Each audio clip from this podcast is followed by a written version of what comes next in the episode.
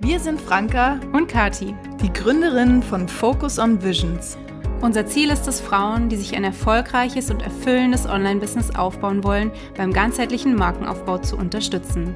Energetisch, strategisch und visuell. In diesem Podcast nehmen wir dich mit in unsere Business- und unsere Gedankenwelt. Kommst du mit auf unsere Reise? Hello, hello! Herzlich willkommen zum zweiten Teil ähm, in unserem Interview mit der Shanti. Und wir haben ja beim letzten Mal an einer sehr interessanten Stelle gestoppt. Äh, Nochmal kurzer Recap. Also, Shanti lag ähm, in, ja, im Teenie-Alter im Koma und musste sich wortwörtlich ins Leben zurückkämpfen, sich viele Fähigkeiten wieder aneignen, die man eigentlich schon kann in dem Alter. Hat dann ähm, jahrelang, zehn Jahre lang, ist eigentlich durchgezogen wie vorher, obwohl sie ganz andere Erlebnisse hatte und auch eine neue Fähigkeit ähm, bekommen hat, die sie noch gar nicht, glaube ich, richtig wahrgenommen hat zu dem Zeitpunkt. Dieses Wahrnehmen von Dingen, die andere nicht wahrnehmen.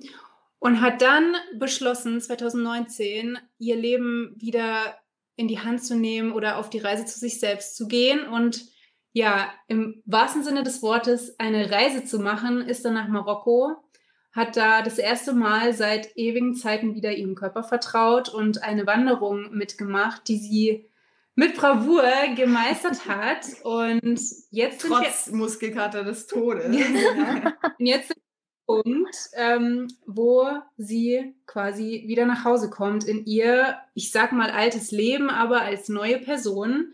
Und hier wollen wir gerne anknüpfen. Herzlich willkommen zurück, liebe Shanti. Hallo. Schön, dass es wieder. Wir freuen uns, dass du, ja, dass du wieder dabei bist und uns heute mitnimmst in den zweiten Teil deiner Geschichte. Und ich würde sagen, wir gehen direkt rein in dein Gefühl, als du zurückkamst vom Retreat und ja, wie es da mit dir weiterging. Hm, sehr gerne. Ja, mein Gefühl, als ich wieder zu Hause war. Puh. Genau so.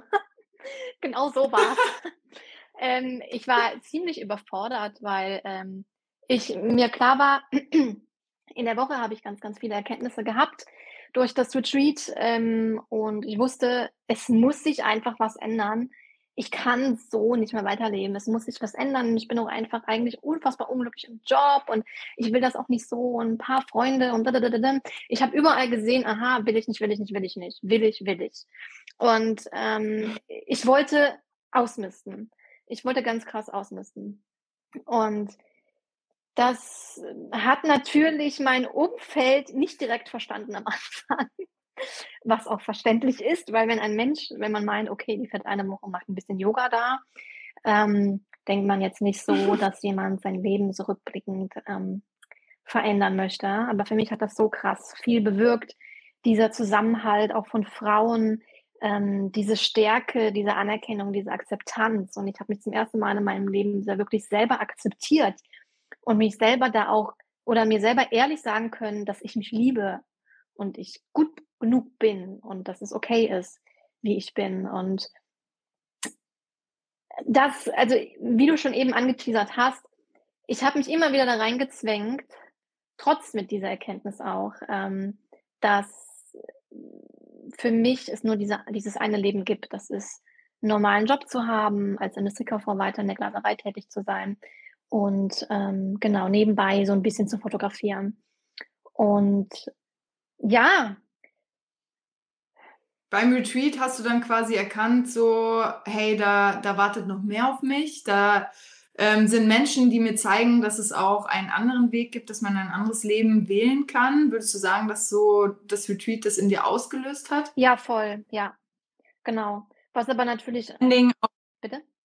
Also wählen kann, das möchte ich auch noch sagen, weil ähm, für viele ist das ja auch ein schönes Leben. Für viele ist das ja total befriedigend, einen Job zu haben, wo man immer hingeht und so. Aber hier geht es ja darum, dass du gemerkt hast, für mich reicht es nicht. Mhm, richtig, ja. ja nicht nur, nicht nur gemerkt, sondern dein Körper hat es dir in sämtlichen Formen wiedergespiegelt, dass das so nicht weitergehen kann Genau. und du etwas ändern musst tatsächlich. Ja. Also bei dir war es ja wirklich eher so ein, du musst was ändern. Richtig. Mhm. Also ich musste auch was ändern, sonst wäre sonst wäre ich immer tiefer wieder da reingegangen in die in die krassen Depressionen beziehungsweise in diesen krassen Schmerz. Mein Körper hat sich ja überall gegen gewehrt und ähm, ich habe das aber gedacht, dass das normal ist und der Krankheit dazugehört und habe immer weiter diesen bin immer weiter auf diesen Zug raufgesprungen. Und als ich halt wie gesagt nach Hause kam, habe ich gesagt, so, ich muss jetzt hier eine Reißleine ziehen, ich ändere jetzt was. Und habe halt auch ein bisschen Stück weit versucht, ähm, auf Teilzeit runterzugehen in meinem Job. Ähm, das war aber nicht direkt möglich oder mein Chef fand das auch nicht so geil. Ähm, und habe es letztendlich dann ähm, danach das Jahr aber geschafft, wo Corona anfing. Da habe ich es geschafft, dann auf Teilzeit runterzugehen. Und das war schon mal, das hat mir ein paar Monate hat das bei mir überbrückt. Ähm, Dann Mhm. kam ich dann wieder klar, aber dann hatte ich wieder den nächsten Hörsturz. Und ähm, dann habe ich gesagt, nein, so, jetzt ist hier, jetzt ist hier Schluss. Ich kann das so nicht mehr. Und dann habe ich gekündigt, ohne was Neues zu haben. Mhm. Ähm, und Woo! Man muss sagen, auch zu dem Zeitpunkt kannten wir dich ja schon. Richtig, Also ja. das äh, auch dann wirklich eine Zeit, die wir schon miterlebt haben. Genau. Und was es auch so mit dir gemacht hat, aber das wissen natürlich die Zuhörer jetzt noch nicht. Genau, wir haben uns da schon Äh, kennengelernt, richtig. Weil zwischen der Kündigung und ähm, dem, also zwischen dem Retreat und der Kündigung, habe ich noch ein Business Mentoring gestartet, ähm, wo ich die ähm, liebe Franka und die liebe Kati kennengelernt habe. Und ja, da habe ich unfassbar viele liebe, nette Menschen kennengelernt, die den Weg ähm, gehen, wo ich irgendwie hin wollte, aber mir nicht vorstellen konnte, dass es für mich möglich ist. Und zu diesem Zeitpunkt konnte ich das immer noch nicht. Selbst als wir gemeinsam alle auf Bali waren und da intensiv in diese Praxis von Business reingekommen sind mit Webseite und so weiter, ähm, wollte ich das schon, aber ich konnte es mir trotzdem für mich nicht vorstellen. Habe es aber trotzdem alles Ja. durchgezogen, bin auf jedem Zug dann aufgestiegen. Ich wollte ganz viel lernen. Ich wollte jedes Coaching mitmachen. Ich habe alles gemacht. Ich habe alles gemacht. Die Vorstellung davon, die, die fandst du eigentlich gut, ne? Also wie dein Leben aussehen könnte, aber du warst irgendwo innerlich noch nicht bereit, diesen Weg auch wirklich zu gehen oder diese Person zu sein, die du schon vor Augen gesehen hast. Richtig, ja. War für mich ziemlich schwierig. Ich wollte das, aber ich Ja. konnte es nicht sehen. Mhm. Also ich bin ja auch die Dinge gegangen, wie das Business Mentoring, verschiedene Coaches ähm, haben mich begleitet. Ich habe verschiedene Seminare besucht. Aber, also ich wollte das wirklich, aber Ja. trotzdem Aber konnte ich mir nicht eingestehen, dass es für mich ähm, in meinem Kopf nicht möglich war, diesen Weg auch zu gehen. Und da hat es auch nicht funktioniert. Mhm. Und was würdest du sagen, hat dir gefehlt in diesem Moment, um diesen Weg gehen zu können? Ähm, Abstand. Abstand von, von der ganzen, ja, von allem eigentlich. Von Instagram, Mhm. von, von der ganzen Werbung, von dem und dem Coach, von dem und dem Seminar. Ich habe zu viel gemacht. Also als ich dann festgestellt habe, ähm, dass diese Dinge mir helfen könnten nach meinem ganzen äh, Shit, den ich vorher erlebt habe, ähm, hab, wollte ich das alles aufsaugen. Ich wollte dann alles. Und das war dann zu viel und das Mhm. habe ich dann auch nicht kapiert. Und irgendwann war aber da Mhm. auch der große Knall, dass ich natürlich dann ähm, Teilzeit gearbeitet habe, äh, meine Hochzeiten hatte, meine Shootings hatte und ähm, dann noch nebenbei dann quasi mit versucht habe, das Business aufzubauen. Ich hatte ja vorher schon viel, aber da habe ich mir noch viel mehr aufgebürgt. Und Mhm. ähm, das war einfach viel zu viel.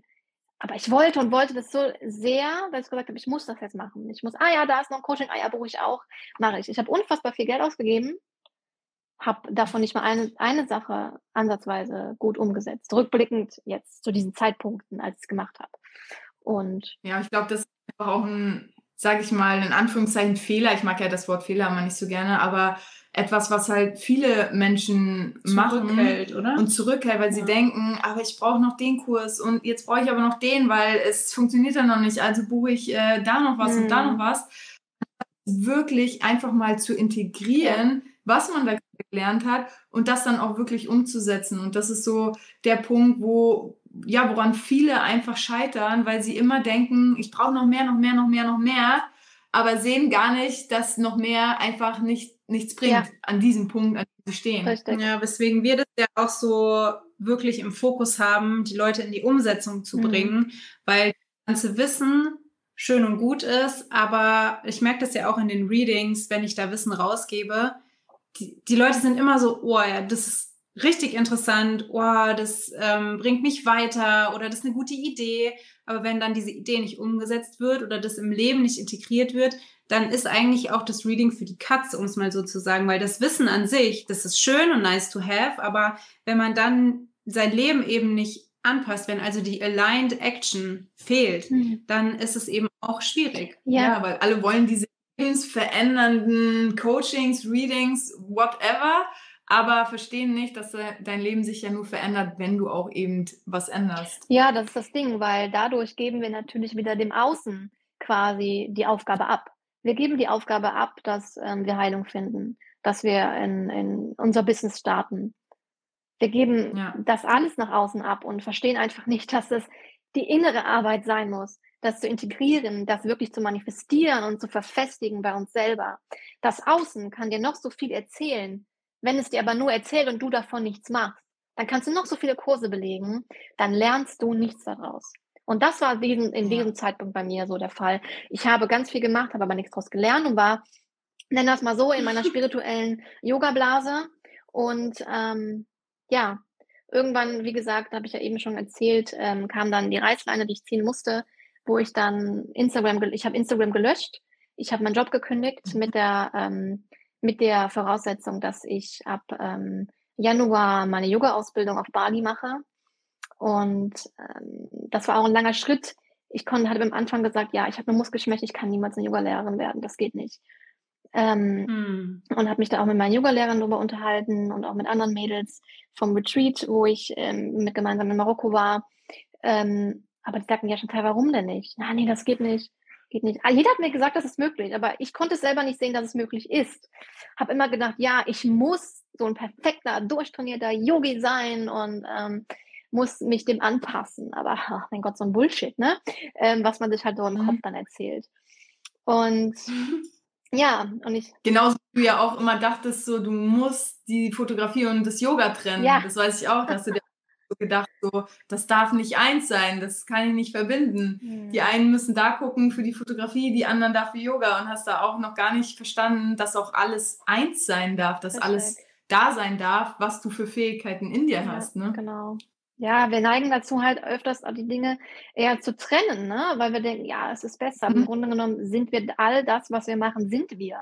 Und das kommt automatisch ja. alles in einem Topf, egal was man letztendlich ausübt. Ja, und das macht ja auch so, so einzigartig. Das ist ja auch unser Thema, was uns ja so antreibt, ähm, den Menschen aufzuzeigen, wie einzigartig sie sind und wie toll das ist, wenn sie das auch nach außen genau so zeigen und sich nicht eben in irgendeine nächste Schublade stecken mhm. und sagen, aber ich muss Yogalehrerin sein. Nee, du kannst auch die fotografierende Yogalehrerin sein, ähm, die die Menschen in, in ihren Körper, in ihre Weiblichkeit zurückholt und aufzeigt, wie, wie schön sie sind, ne? im Innen und im Außen. Ja. Und da einfach für sich selbst zu erkennen, was man für krasse Gaben in sich hat, für krasse Geschenke und wie, wie toll es ist, da einfach auch so einzigartig zu sein. Ja, voll.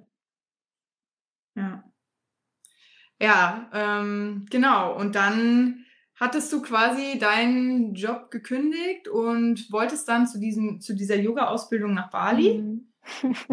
und And then see happened. ja, dann, ne? nee, Moment, dann wurde, also es sollte am 30.12. ging der Flug. Und ähm, mhm. theoretisch.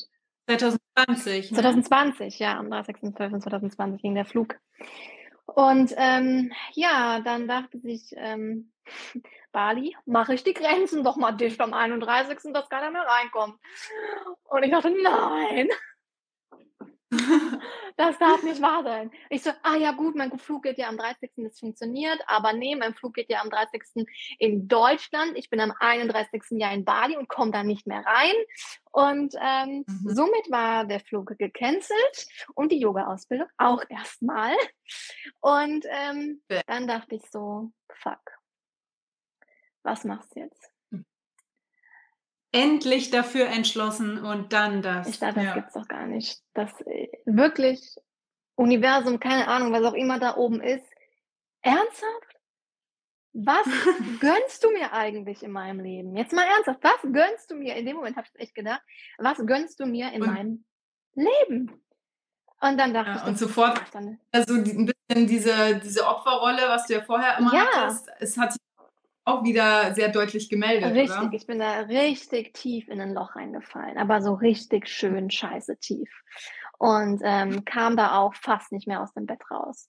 Und ähm, ja, dann war ich erstmal zu Hause und dann hieß es ja, ähm, Yoga-Ausbildung, ob die dann ab dann und dann startet und dann und dann, aber letztendlich ist sie dann nicht gestartet, ähm, weil die Grenzen dann immer noch dicht waren. Und dann war das für mich auch Geschichte, dann habe ich es abgehakt und ähm, habe gedacht, ja, was machst du? Bist jetzt einmal zu Hause, was machst du jetzt mit der Zeit?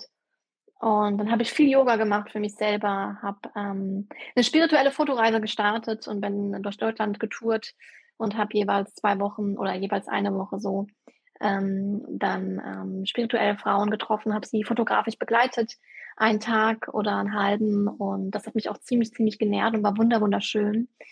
Und habe halt solche ähm, kreativen Projekte gemacht. Und dann kam der Juni und dann kam der Moment, wo ich wusste, warum alles passiert, weil es passiert.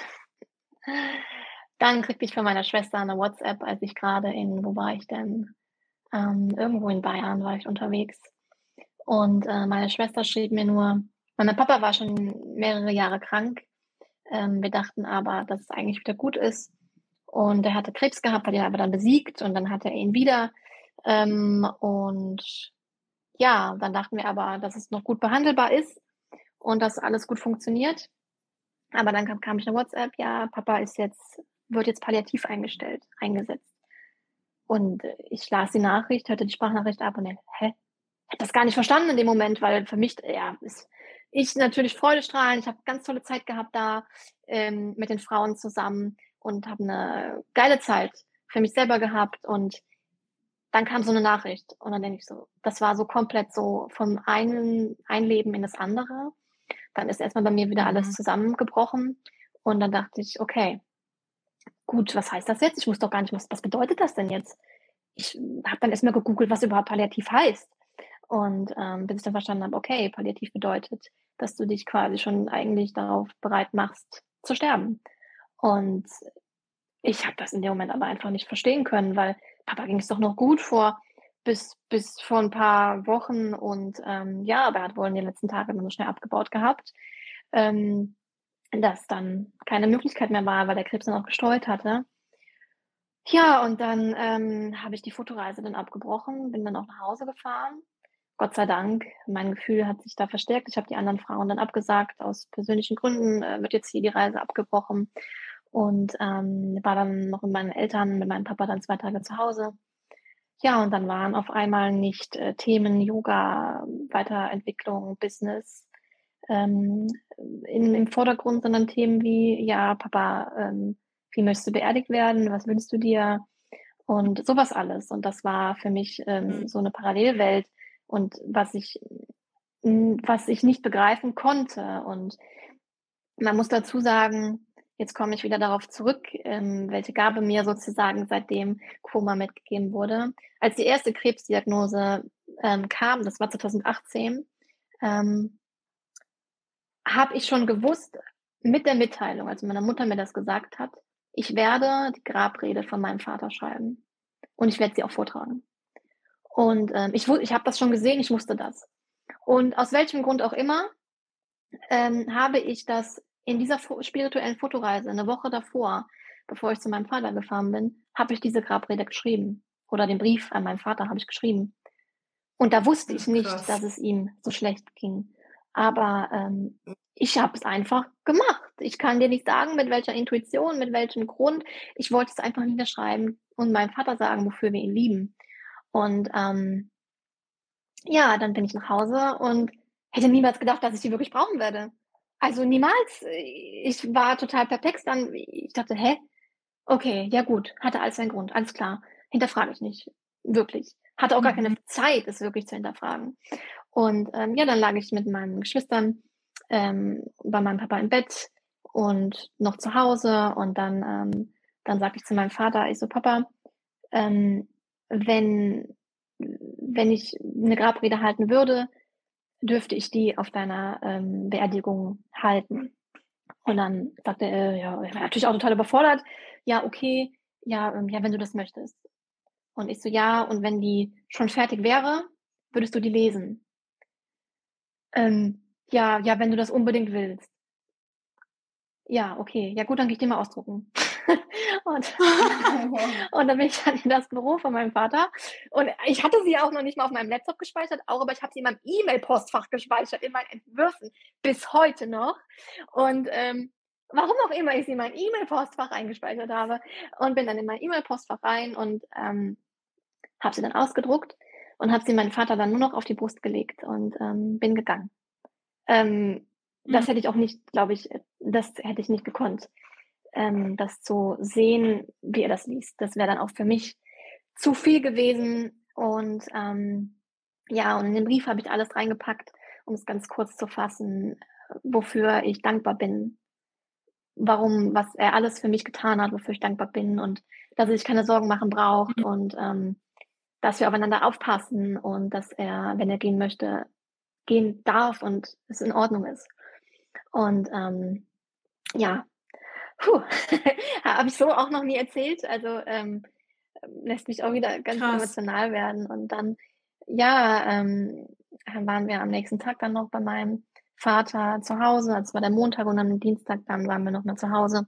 Da war ich mit meinem Mann noch da und dann hat mein Vater uns, hat mich so krass gemustert der hat mich so krass von oben bis unten angeschaut und hat sich jede Phase an meinem Gesicht eingeprägt. Und ich konnte ihm kaum in die Augen schauen, weil er mich noch nie so intensiv angeschaut hatte. Und ähm, mhm. dann, ich musste fahren, ich habe das nicht ertragen. Und dann habe ich nachher im Auto zu meinem, oh, sorry, in meinem Auto dann zu Matthias gesagt, sag ich, oder er zu mir, hast du gesehen, wie dein Vater dich angeschaut hat? Ich so, ja, und deswegen mussten wir jetzt auch fahren, weil das war zu viel für mich.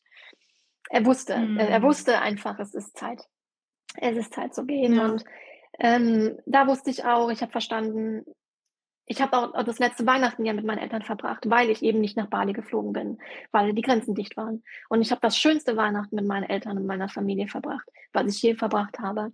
Das war so voller Liebe. Und hätte man dieses Haus, diesen, dieses Dach von dem Haus aufgemacht, dann hätte man nur strahlende Gesichter und Liebe gesehen. Und ich bin der Überzeugung, dass da mein Vater schon wusste, dass ähm, dass äh, er das Jahr, das nächste Weihnachten nicht überleben wird. Und dann, ähm, das war einfach wunderschön. Und ich bin einfach unfassbar dankbar, dass es so passiert ist, wie es passiert ist alles. Dass ich ähm, eben nicht nach. Bali geflogen bin. Es hatte alles seinen Grund, wie es rückblickend immer so ist.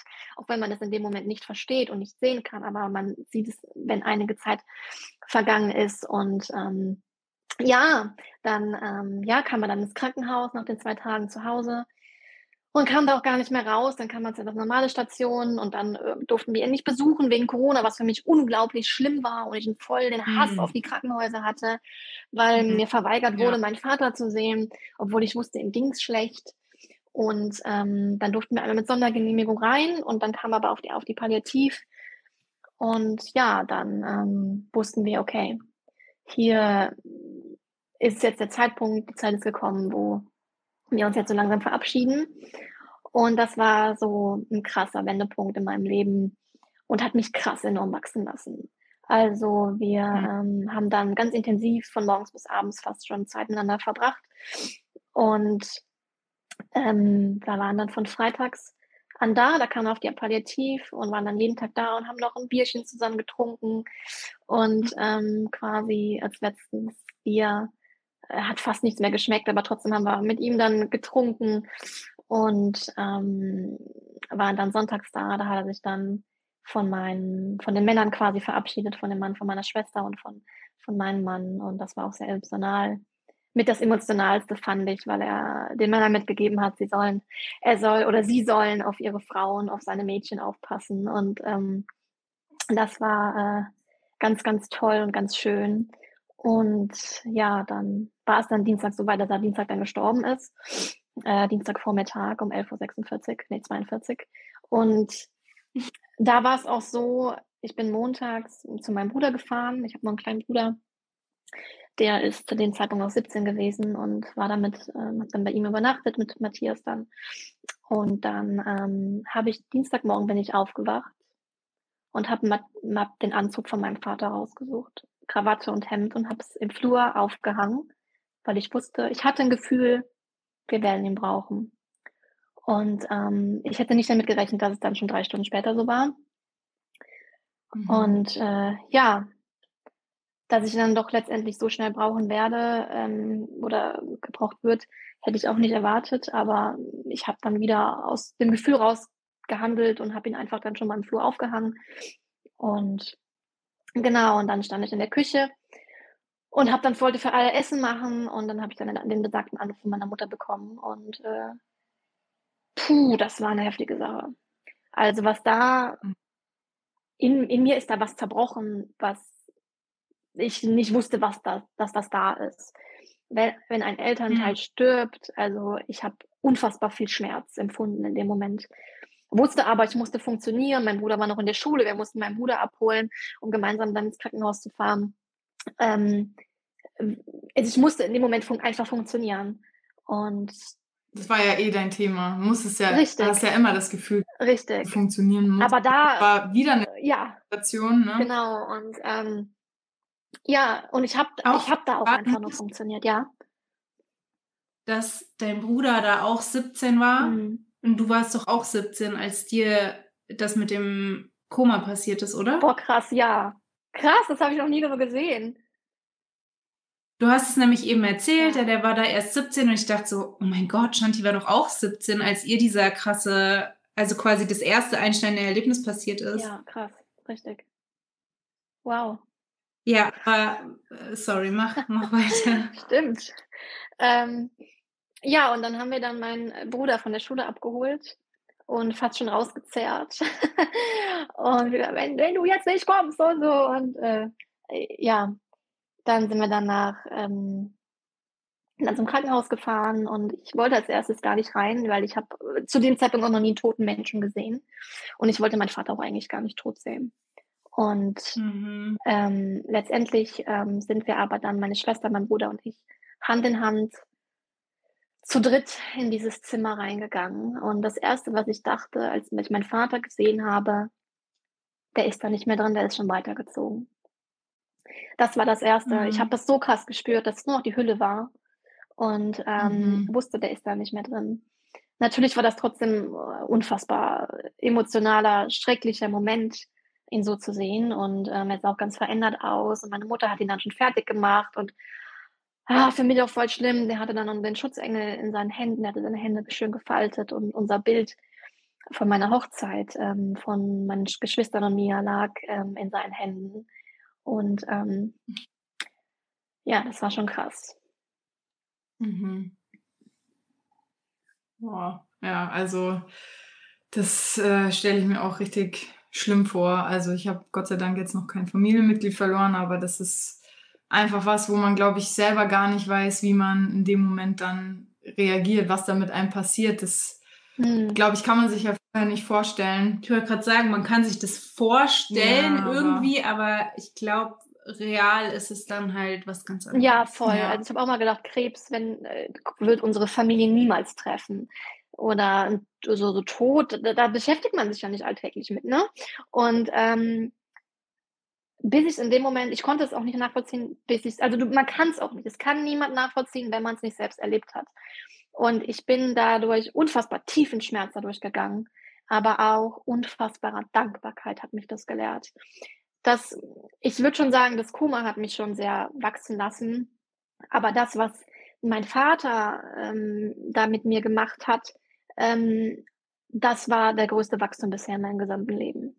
Natürlich rückblickend mit dem, was ich schon erlebt habe, ganz klar.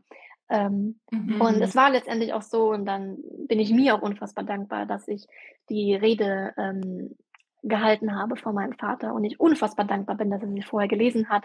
Ich habe sie halt nur die ganz persönlichen Dinge etwas rausgenommen, aber ich habe sie gelesen vor ganz vielen Menschen. Aber ich habe, also mein Vater wurde im Baumfriedhof beerdigt und wir standen da oder mhm. ich stand da mein Mann im Rücken und mein Vater vor mir.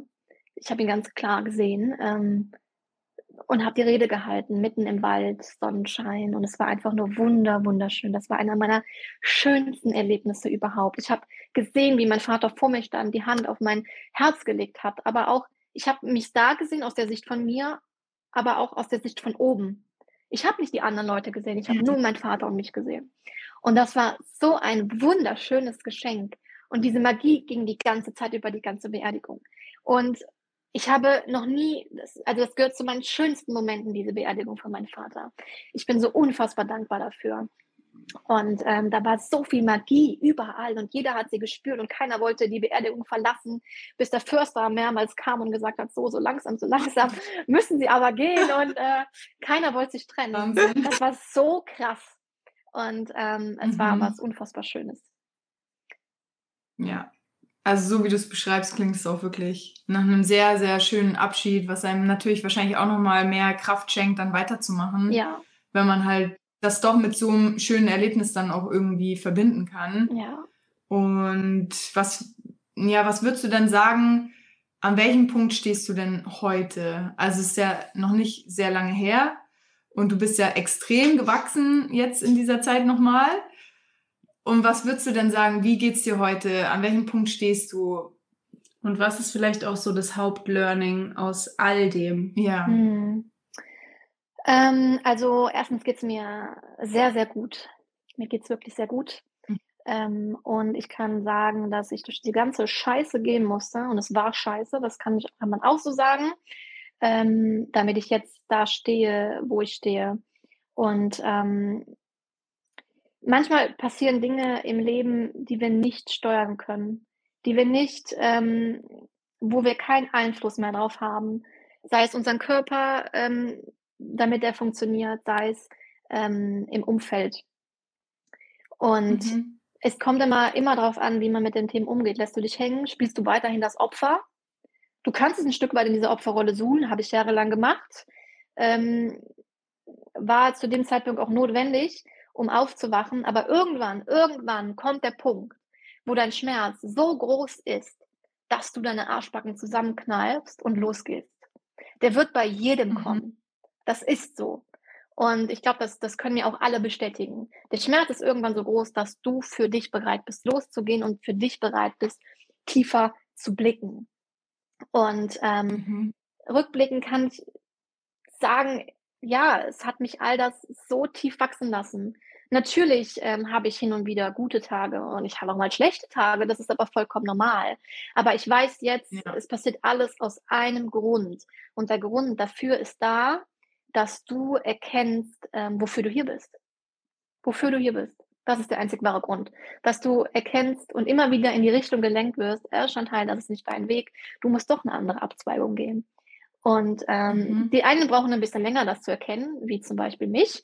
Ähm, ich musste viele, viele, Wege, viele Abzweigungen gehen, ähm, um jetzt dahin zu gelangen, wo ich jetzt bin. Und ein, ein, eine Woche nach Papas Tod habe ich ja auch meine Yoga-Ausbildung gebucht und habe dann eine, Woche, ein, eine, einen Monat so in einem Ashram und habe meine Yoga-Ausbildung da gemacht. Und da habe ich auch ganz, ganz viel mhm. lernen können. Ähm, und jetzt weiß ich, ich habe meine Krankheit vorher immer verteufelt ich habe ähm, oder habe mich da auch ein Stück weit hinter versteckt. Ich habe mich versteckt und habe gesagt, ja, habe mich geschützt. Ja, nee, nee, das kann ich nicht. Mm -mm. Kann ich nicht, ich habe Muskelschwäche, geht nicht. Jetzt weiß ich aber, ähm, dass ich erstens all das trotzdem kann, auch wenn ich vielleicht etwas eingeschränkt bin, aber wen interessiert's? Also mhm. es ist trotzdem alles möglich. Und auch beim Yoga. Yoga, ich passe mich nicht dem Yoga an, sondern Yoga passt sich nie an. Und so ist das mit allem im Leben. Du passt dich mit deinem Körper in diesem Leben ja nicht an, sondern es soll sich alles an dir anpassen und du machst es dir so, wie es für dich möglich ist. Jeder Körper, jede Anatomie, jede Gedanken im Kopf, jede Kindheit ist ja individuell und ganz anders. Und wir schauen so oft nach links und rechts auf die Matte des anderen, wie ähm, ja, wie der andere das aus, dass sein Leben lebt und was der andere leistet und sehen natürlich nur den Erfolg, sehen aber nicht die Rückschläge, die jemand gemacht hat. Und ähm, nur weil der eine das macht, kann der andere, heißt es das nicht, dass ich das auch machen kann. Und ich habe mhm. erkannt über all die Jahre, dass meine Krankheit dafür da war und da ist, ähm, um mich ganz gezielt wieder ins Hier und Jetzt zu bringen. Ich habe so eine krasse Gabe und das ist die Gabe, dass mein Körper mir zeigt, wann es zu viel ist. Und mhm. dafür bin ich unfassbar dankbar. Und, und wie krass, wie schön ist das auch, dass du jemand bist, der Yoga anbietet und wirklich sagen kann, Yoga ist für jeden. Denn sind ja. wir mal ehrlich, wenn da so ein Adonis-Yoga-Gott vor einem steht, der sich in alle Richtungen biegen kann, da sind doch die meisten echt so, ich werde nie Yoga können, ja. weil ich kann das gar nicht. Ich habe auch keinen Sixpack und was weiß ich was. Also um es jetzt mal zu übertreiben.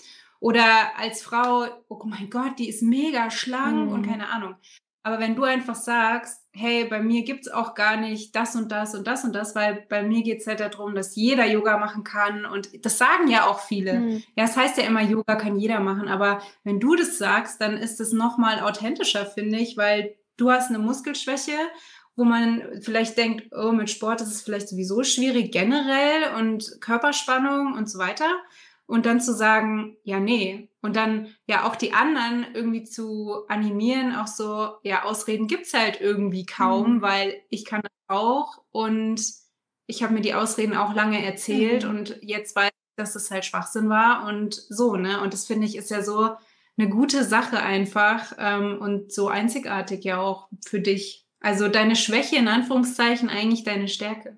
Ja, die Frage ist auch, wie lange erzählen wir uns solche Ausreden, ne? Also das kommt ja auch noch dazu.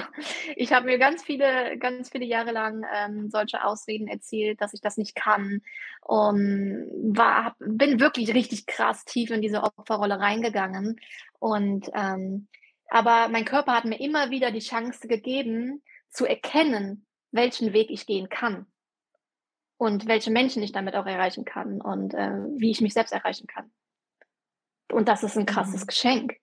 Und ähm, nicht nur für meinen Körper, sondern auch für, ja, für all das. Es hängt ja alles zusammen. Und also egal, welche Einschränkung du hast, es ist möglich, egal wie tief du fällst. Ich habe bei Null angefangen mit 17. Es ist möglich, egal wie groß dein Päckchen ist. Du hast immer die Möglichkeit, Licht in das, in das Dunkle zu bringen. Immer.